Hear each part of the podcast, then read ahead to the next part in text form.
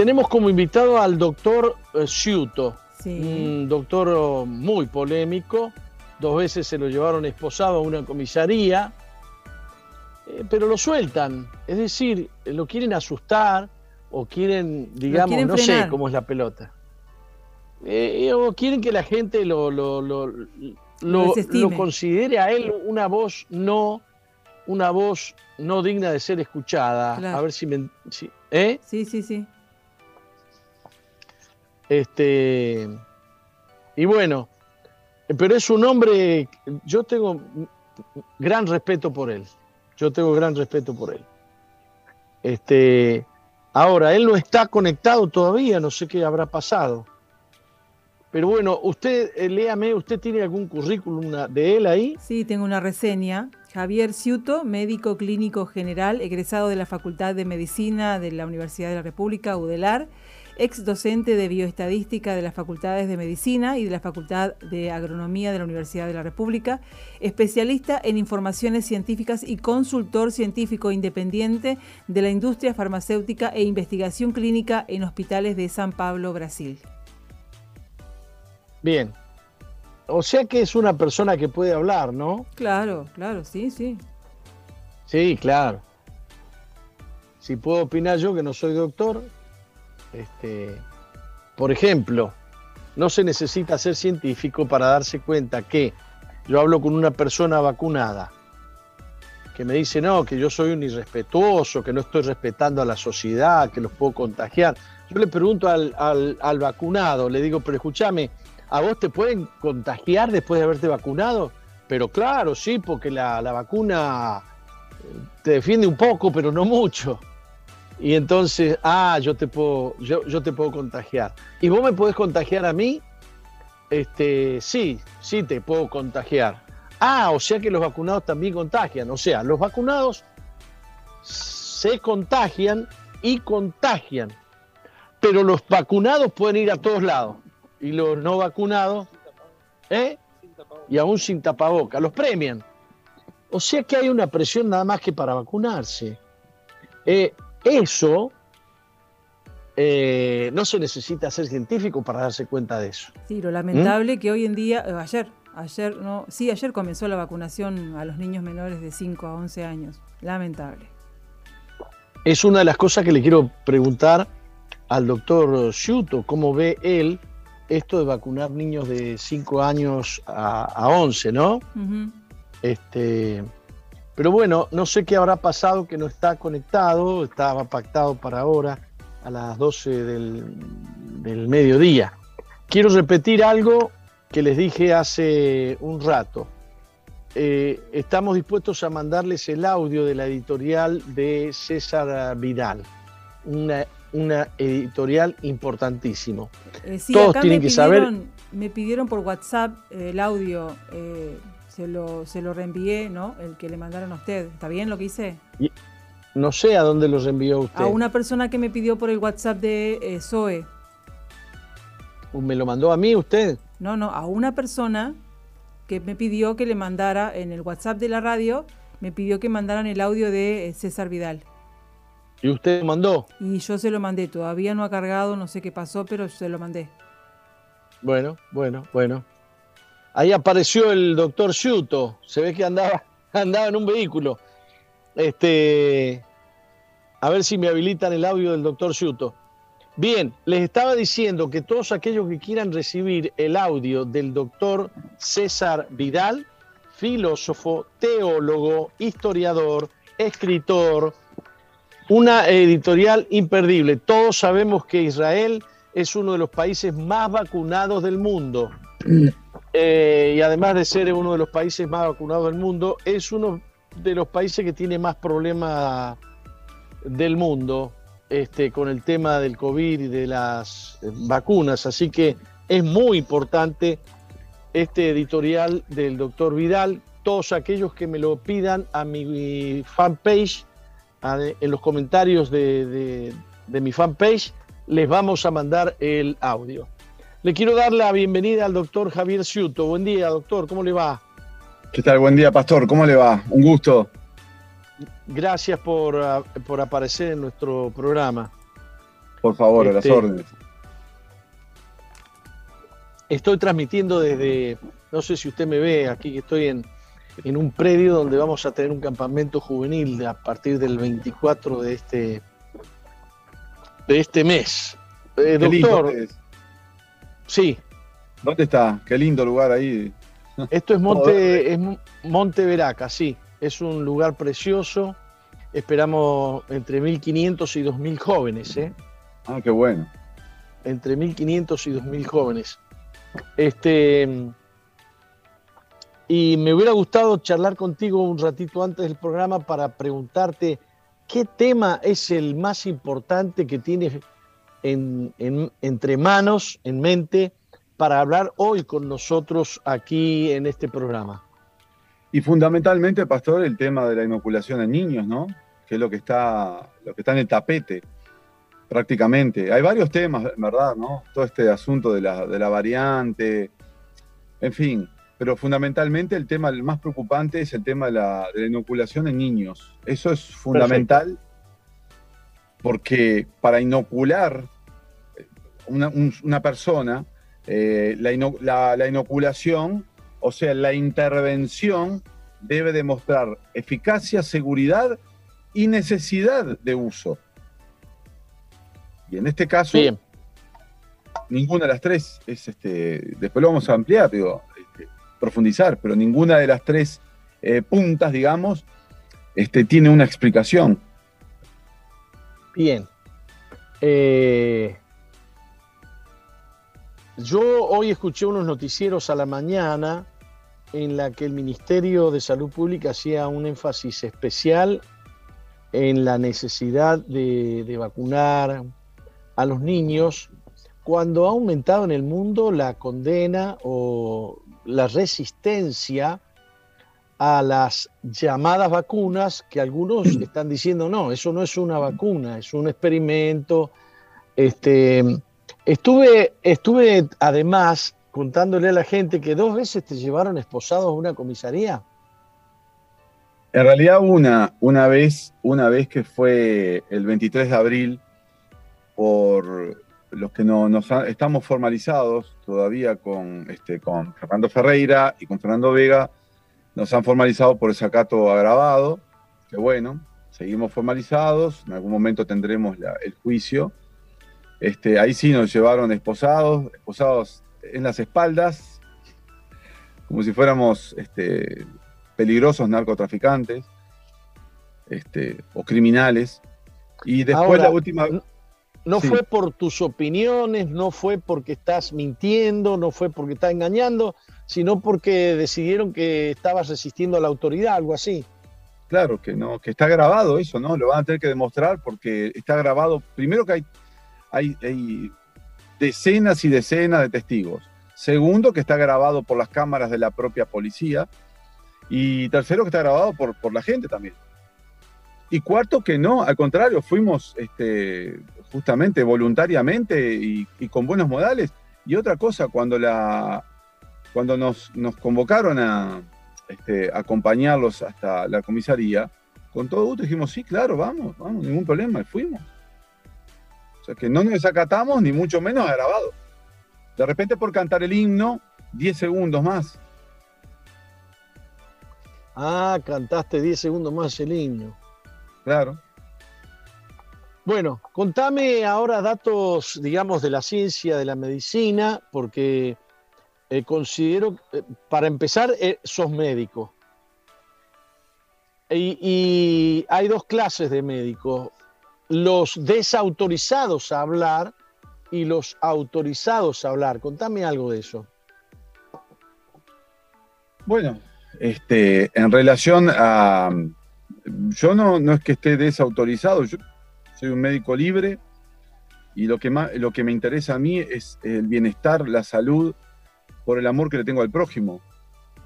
Entonces, este, cuando uno hace un juramento hipocrático, lo hace de corazón, lo hace con uno mismo para con los demás.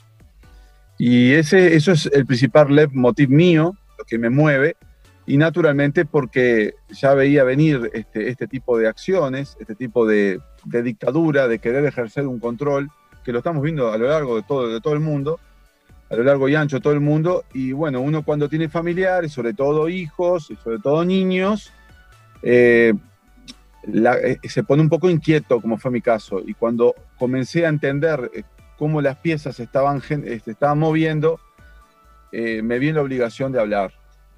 Y no fue en título de decir yo digo la verdad, no, me vi en la obligación de hablar porque entiendo lo que, lo que está ocurriendo Entiendo que es mi área, es el área de la investigación clínica, el análisis de datos, la interpretación de datos, a lo que tantos años me he dedicado y me dedico. Y bueno, pero yo lo que quería era siempre es abrir la discusión, abrir el debate en buenos términos, en términos respetuosos, pero no se dio eso. Fue en términos muy eh, hostiles. Es muy bueno lo que estás diciendo.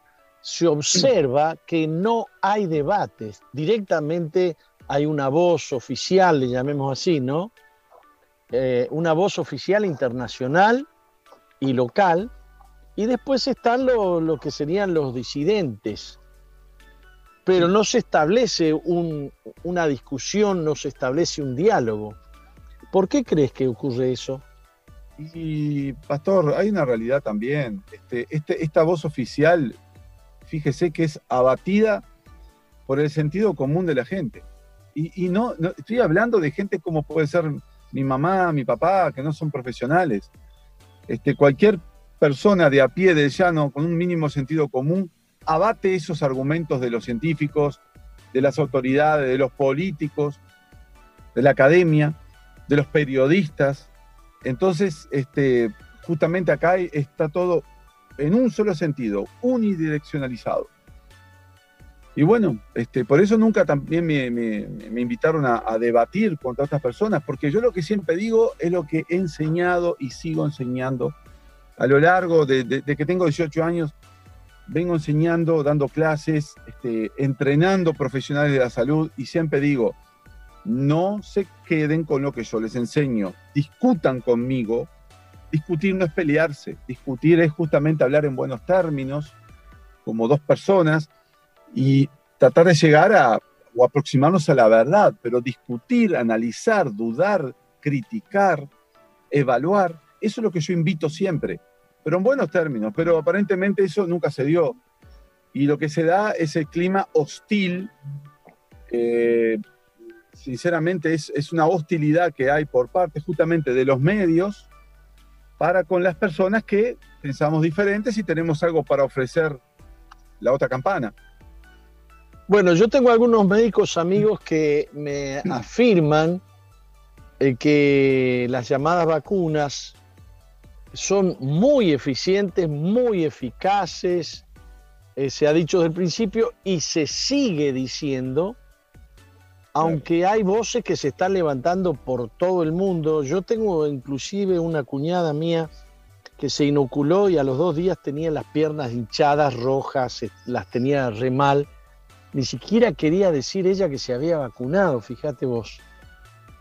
La, pregunta es, pastor, eh, una persona, pastor, puede decir, gritar a los cuatro vientos que las inoculaciones son eficaces, que son seguras, puede decirlo, pero una cosa es decirlo, pero en función de qué evidencia. Hoy por hoy, tenemos lo que se llaman niveles de evidencia científica. Entendamos este concepto. Niveles de evidencia científica.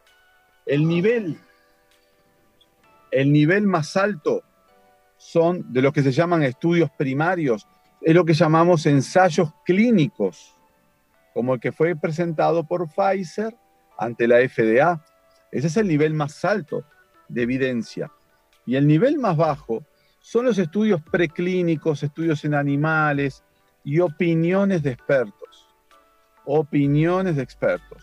Entonces, una opinión, y sobre todo de un médico, ¿no? De un experto en tal, pero no importa, aunque sea un experto, la opinión es algo que no, no tiene peso, no tiene peso científico. Entonces, yo lo que invito a estas personas que abogan por el, por la eficacia, por la seguridad de estas inoculaciones, pues bien, vayamos a un canal, vayamos a un programa de televisión abierta con respeto y con sinceridad y con la mano en el corazón, hablemos. porque de repente yo puedo explicarles por qué no son, no son ni eficaces ni seguras. Yo tengo argumentos, pero me baso en la ciencia, medicina basada en evidencia, me baso en evidencias, no de la boca para afuera. Perfecto. ¿Nos puedes hablar de alguna de esas evidencias? Sin ir más lejos, el informe ahora eh, con la inoculación de niños, la evidencia con, que presentó el laboratorio Pfizer, presentó, eh, porque es el único, es la, inoculación que tenemos, ¿verdad? La de Pfizer, por eso me refiero al laboratorio. El laboratorio Pfizer presentó los datos de forma honesta ante la FDA y en ese informe dice que la eficacia, en la, página 60, 61, dice que la eficacia es del 90.7%, o 90.5, 90.7%. Eso es, ven, acá terminamos en mi campo, en mi área. Terminamos en el área de la bioestadística. En realidad eso no es la eficacia, eso es lo que se llama la reducción del riesgo relativo, que fue lo que hicimos aquella vez, ¿te acuerdas? En aquel programa, pero en adultos, con las diapositivas que tú muy linda las arreglaste. Bueno, entonces, ¿qué ocurre? Ellos dicen que la eficacia es 91% aproximadamente. En realidad el beneficio es 2,18%. Ese es el beneficio. 2,18%. Cada 100 niños que tú inocules, dos evitarás que se agarren COVID. O sea, prácticamente, para ser exacto, cada 46 niños que tú inocules, 46 niños que tú inocules, vas a evitar un caso de COVID. Y un caso de COVID en niños que realmente los niños ni se enteran que tienen COVID. Y, y, esto de que estas inoculaciones llevan a la población a perder su capacidad, su capacidad de defensa y que la capacidad defensiva de las inoculaciones se, se, baja sensiblemente en 30 días o sí. ¿Qué hay de eso? y eso se ve en, eh, bueno, eso es lo que se llama datos de la vida real, real world data se llama. Los datos de la vida real son justamente es la información que tenemos una vez aplicada la inoculación en la población. Una vez que la aplicamos, analizamos los datos de lo que está ocurriendo en la población y nos damos cuenta que sí, efectivamente, este, no es tan eficaz como hasta dicen los propios ensayos, es peor, e inclusive aparecen elementos que no estaban en los ensayos clínicos. Aparece lo que se llama, por ejemplo, como dices tú, trombosis, accidentes cerebrovasculares, enfermedades como Guillain-Barré, entonces, este, ese tipo de, informaciones no están en, las, en los, no están en los informes y eso hay que analizar. Hoy por hoy todos sabemos lo que tú estás diciendo. Hablamos con una persona que se inoculó, con otra, con otra, y te va a llevar a que una persona falleció luego de la inoculación, otra tuvo un infarto, otra tuvo un ACV. ACV es tremenda la cantidad que hay. Y en adolescentes, pastor, en adolescentes, Guillain-Barré, accidentes cerebrovasculares, trombosis, este, bueno, yo sinceramente no sé qué más decirle, pero miocarditis, miocarditis. Estos médicos que dicen que la inoculación es segura, que están convencidos, pero primero antes que hablar tienen que leer, porque el médico tiene que leer antes que hablar. Y si van al informe, en la página 11 y la página 71, claramente está, yo si tú quieres después te paso el informe, página 11 y 71 dice claramente que se están realizando estudios de aquí a cinco años porque no sabemos nada de lo que puede ocurrir con la miocarditis, porque se estudiaron pocos niños, no saben, no tienen cómo. Eso lo dice, eso lo dice Pfizer. Claro, claro. Eh, página 11. aunque, aunque Pfizer quisiera mentir, tiene que decir eh, en esos informes la verdad, porque si no puede ser eh, que se le armen unos juicios terribles. E, por, eso yo estoy diciendo que el informe que hizo ahí Pfizer, honestamente ellos colocaron, escribieron, por lo menos eso está honestamente escrito. Digo, no es por pasar una mano por el lomo, no, no, no, las cosas como son, nobleza obliga. Ahí dejaron bien por sentado claramente establecido que tenemos un bajo, lo que se llama un bajo tamaño muestral, un bajo número de personas estudiadas, por los cuales no pueden inferir porque tienen bajo poder, baja potencia se llama, esos son términos estadísticos. No tengo suficiente potencia para predecir qué es lo que pasará con la miocarditis de aquí a cinco años y ellos alegan que hay cinco estudios que están corriendo. De aquí a cinco años sabremos qué es lo que pasa. O sea, ¿y esto no es un experimento? Entonces.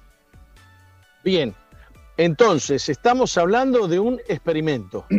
Claro, clarísimo. Eh, eh, que por un lado el gobierno dice que no es obligatorio vacunarse, pero hay presiones extraordinarias. Hasta hay países donde la gente no ha podido ir a retirar su dinero del banco porque no puede entrar si no está este, vacunado. Sí, correcta, ojo, ojo, te voy a hacer una modificación, pastor. Si no está correctamente eh, actualizado, actualizado está, porque ¿qué ocurre? ¿Está vigente eh, el esquema de vacunación COVID, sí o no? Porque si tú tienes dos, vacunas, tú ya tienes la misma categoría, exacto, la misma categoría que yo, que no estoy inoculado. Claro. Exacto. Eh, tengo un amigo que se, se puso uh, en Estados Unidos, Moderna creo que era, que decían que se necesitaba solo una. ¿Puede ser Moderna? ¿Y ahora? Y entonces, y, y, después dijeron, no, hacen falta dos. Eh, o sea que el que se inoculó una sola vez porque no quería más inoculaciones, no le sirvió. Porque ahora le piden más caducó, caducó. Y, y, muy bien, porque hablemos las cosas como son. Yo quiero aclarar una cosa que la vengo aclarando sistemáticamente. sistemáticamente. Punto uno. Dos, dos cosas quiero, dos puntualizaciones. Punto uno. Esto no es una guerra entre inoculados y no inoculados. O no que quede claro eso. No es ninguna guerra. Eh, quien te habla, en mi familia tengo mucha gente que se dio dos dosis y la amo con toda mi alma. Y nada va a cambiar el amor que tengo hacia ella. Al contrario, los voy a ayudar cada vez más. O sea que acá no es, no soy anti vacunados, anti, no. Que quede claro eso. Eh, vuelvo a repetir, tengo amigos, familiares que amo con toda mi alma. No tienen nada que ver, no es ninguna guerra esto. Y otra cosa que quiero aclarar también es que em, existen términos que vale la pena aclararlos. No es lo mismo, pastor, una inoculación que una vacunación, que una vacuna, ¿no? Sí, se entiende. Y no es lo mismo que estar inmunizado. Voy a aclarar esto. Voy a aclarar esto. Tú puedes recibir tres vacunas y no estar inmunizado. No, no, formaste anticuerpos ni nada, no estás inmunizado. Tú puedes no estar inoculado. Y estar inmunizado. Y, tener inmunidad, exacto. Exacto. Bueno, eh, yo me fui a, sacar, a hacer un análisis en Brasil. Te lo voy a decir en los términos míos, que, porque yo no soy ni, médico ni científico. Sí, sí. Y, y, la máquina o el análisis eh, decía que yo tenía más de 300. Hasta 300 medía mi capacidad o mi inmunidad. Anticuerpos. Este, Ahí está. la cantidad de anticuerpos, ¿no? ¿Cómo se llama eso? Eh, se llama el título, título de anticuerpos. El título, la concentración de anticuerpos. Eh, perfecto. Que es una concentración alta de anticuerpos, ¿no? Sí, sí, sí. entonces yo me pregunto, ¿Estoy inmunizado o no con eso? Claro. Según, la, según el juego este de COVID, porque todos sabemos que es, se trata de un virus que nunca realmente no lo mostraron ni, o sea, correctamente, no le aislaron ni lo purificaron, pero dicen que sí, por un lado, bueno, hay toda una controversia, pero bueno, siguiendo este juego de COVID, siguiendo este juego, quiere decir que tú ya estás inmunizado. Tú no requieres ninguna inoculación. Perfecto. Porque, ¿sabes una cosa, pastor? Eh, la primera caravana que hicimos en febrero del 2021, aclaré que las personas, que cada uno de nosotros es dueño de nuestro cuerpo, es soberano de nuestro cuerpo. Las decisiones las tomamos cada uno de nosotros. ¿ah? E, y Eso está en los derechos humanos. Correcto. Y quien quiere inocularse, que se inocule. Está todo bien. Ahora, Nobleza obliga que se realice un test de serológico. ¿Por qué? Porque si tú te realizas un test serológico y tienes anticuerpos, ¿para qué te vas a inocular? Porque podría generar un conflicto mayor. Podría generar un conflicto que todavía se llama ADE, mejora dependiente de anticuerpos, ADE en inglés. Ese ADE es una enfermedad que cuando a ti te inoculan, generas anticuerpos y, por y cuando tienes contacto con el, con el, con el patógeno, la enfermedad es peor todavía en vacunados. Entonces, aclaré, si tienen anticuerpos, no se inoculen. El médico sabe que no deben inocularse. Después salió Salinas diciendo esto mismo que dije yo, para evitar una reacción hiperinmune que se llama. Y después se olvidaron todos y bueno, siguieron adelante con la inoculación. Entonces, eh, yo lo que sugiero es que las personas que se quieran inocular, bueno, yo ya hablé bastante de esto. ¿ah? El que quiere inocularse, que se inocule. Ahora bien, lo mínimo que tiene que hacer es hacerse un test serológico, porque si tiene anticuerpos, cuidado, puede eh, producirse un cuadro bastante severo, con anticuerpos naturales y todavía con, con la inoculación. Perfecto. Eh, la otra cosa que hay que aclararle una vez más a la población, cuando un PCR te sale positivo, te están diciendo que tenés qué. Bueno, también eso lo, hemos, eh, lo, he venido trabajando. Y bueno, pero hay que decírselo a la gente porque la gente está asustada, le sale positivo y ya, ya es COVID o murió de COVID, aunque tenga una quebradura de, la pierna, o, no sé. Sí, sí, sí. Em, varias cosas, varias cosas. En relación al test, ahora por hoy están utilizando muchos test de antígenos también. El test de antígenos también con, justamente con hisopado nasofaringio. Y ese hisopado nasofaringio, que salís al test de antígenos, si te da negativo, te terminan después haciendo otro hisopado más con PCR hasta que dé positivo. Esto como que hace el último gol gana, ¿viste? Hay que tiene que dar positivo. claro, esto es así. Entonces, ¿qué ocurre? Eh, es bien simple. El test de antígeno fue evaluado a partir del test PCR. ¿Qué quiere decir esto? Quiere decir que si el PCR no sirve, el test de antígeno por transitiva tampoco sirve. Y de hecho, la mayor parte de los test positivos con antígenos no tienen síntomas, son asintomáticos. Entonces, ¿de qué estamos hablando? No podemos hablar jamás de COVID. Si es asintomático, no tiene COVID. Tiene un test positivo nomás. ¿Ah? Ahora, el PCR, lo venimos diciendo hace más de un año, que el PCR lo que mide son restos de material genético. E inclusive algunos materiales genéticos nuestros propios que son similares al del virus y da positivo. Falso positivo, ya lo hemos dicho. Inclusive si tú tuviste el virus hace un mes atrás, te va a dar positivo también. Y de repente ya estás curadito, no tenés nada. Entonces mide material genético, que puede ser en el momento o de antes que ya tuviste el virus, o material genético tuyo que es similar al virus. Y lo que importa hay que pedir es el CT. O sea, puede ser otro coronavirus que, no es el COVID, el SARS.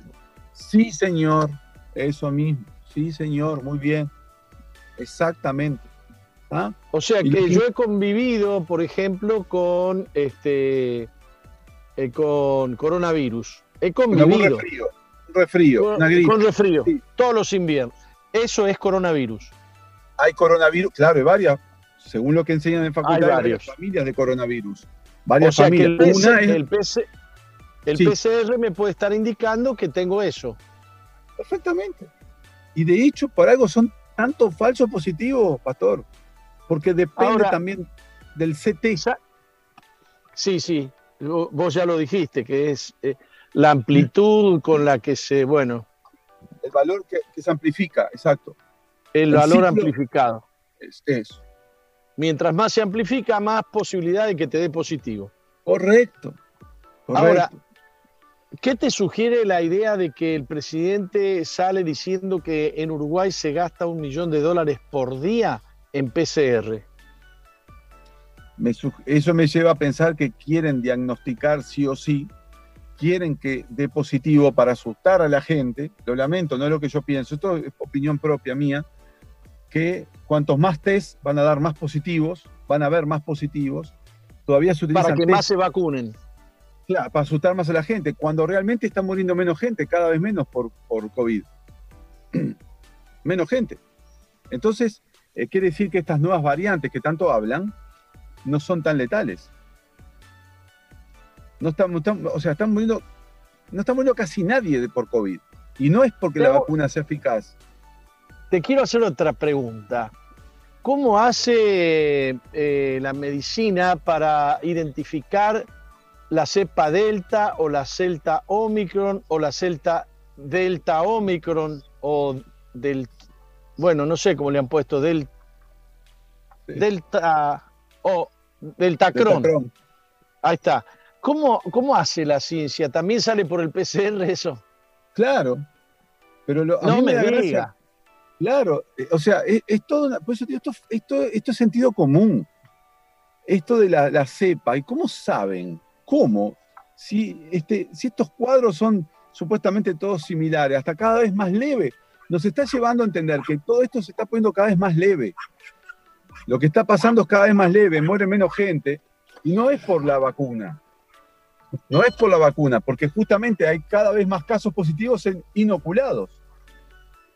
O sea que no, en realidad no tienen cómo saberlo. Es toda una mentira esto que se está generando para insistir en la vacunación. Asustan con todo esto. Es una campaña del miedo, pastor. O sea que no se puede decir científicamente que se trata de Omicron. ¿Y cómo sabemos si hoy mañana aparece una nueva cepa? A mí me encanta eso saber. ¿Cómo saben? ¿Cómo? ¿Cómo?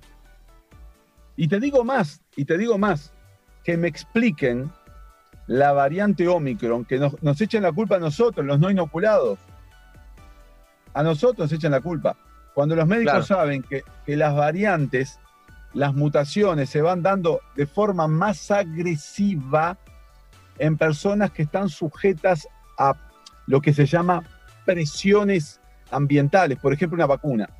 Eh, tú sabes muy bien, pastor, tú sabes muy bien que si una bacteria, ¿por qué se vuelve la famosa bacteria asesina? ¿Por qué le llaman bacteria asesina? Porque cuando insistís tanto con antibióticos, antibióticos, antibióticos, antibióticos, la, la naturaleza hace que la bacteria La- comience a mutar. La fortaleces. Correcto, se haga resistente, lo mismo un virus.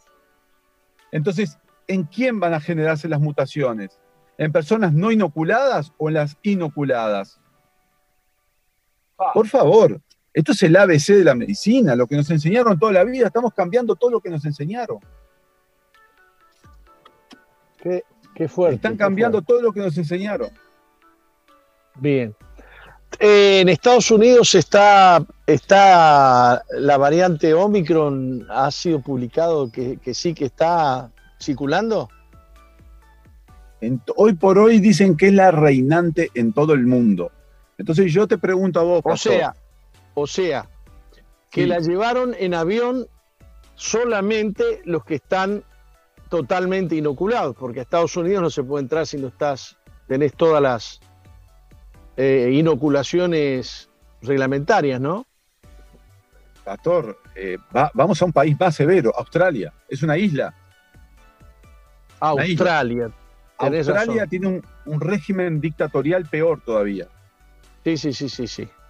Entonces, Australia, tú no entras si no tenés dos dosis lo mínimo.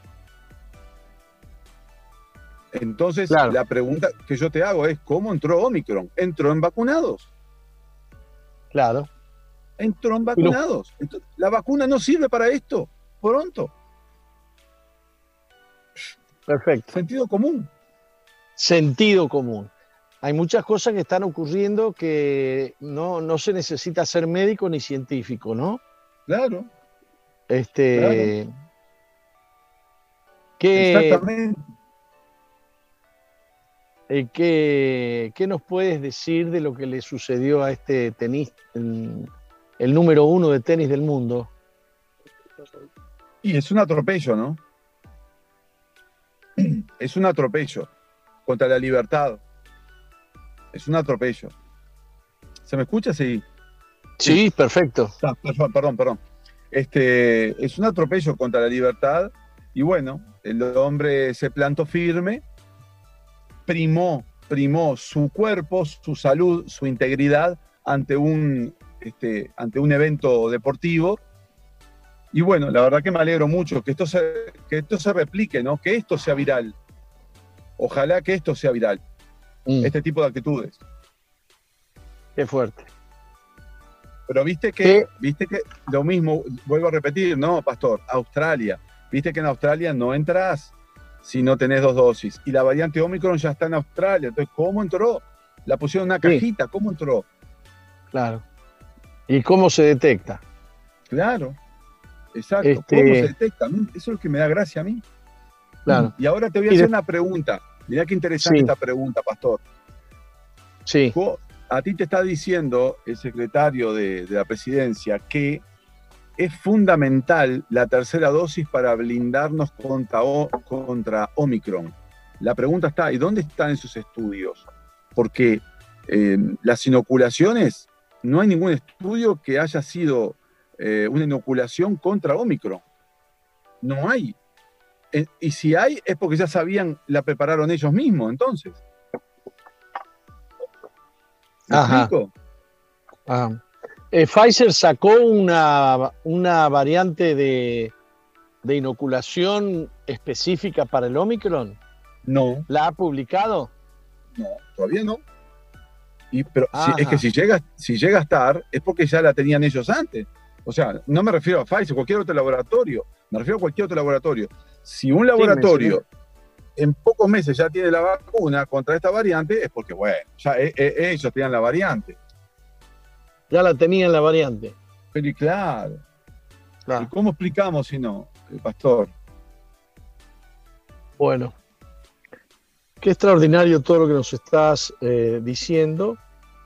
Eh, y bueno, lo lamentable es que mm, eres una de las voces que ha sido desacreditada por, por, por anticientífica, tu opinión y qué sé yo.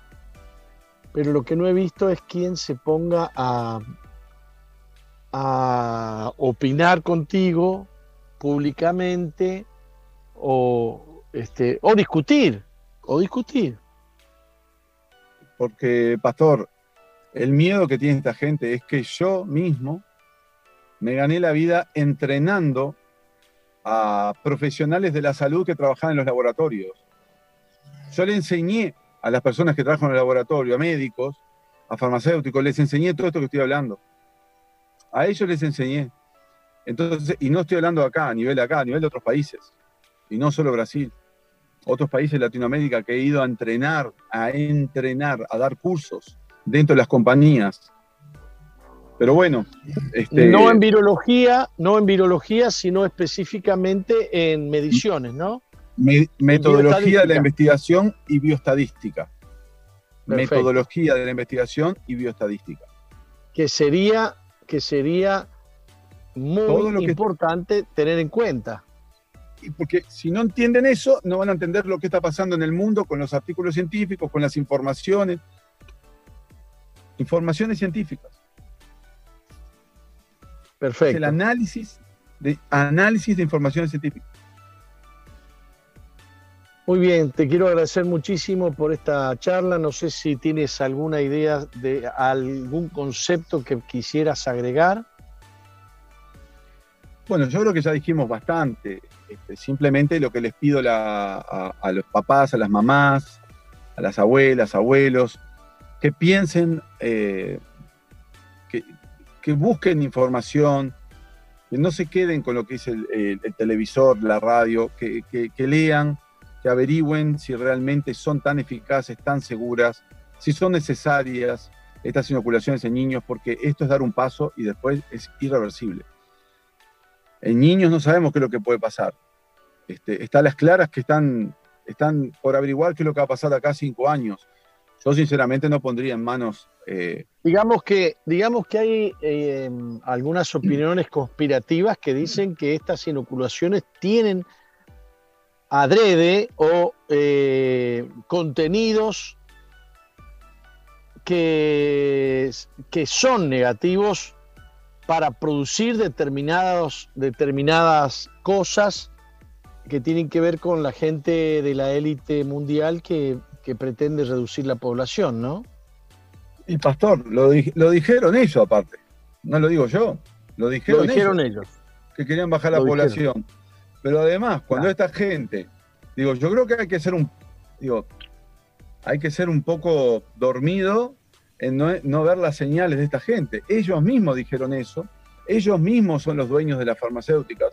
Ellos mismos inyectan dinero en la academia, en las universidades, Universidad de Oxford, Universidad de John Hopkins. Ellos mismos inyectan este, dinero en, las, este, en la, Organización Mundial de la, Salud. Y bueno, y, este, y son los que negocian después con los gobiernos. ¿Qué sé yo? Este, mm, yo creo que hay muchísimos argumentos para por lo menos sospechar.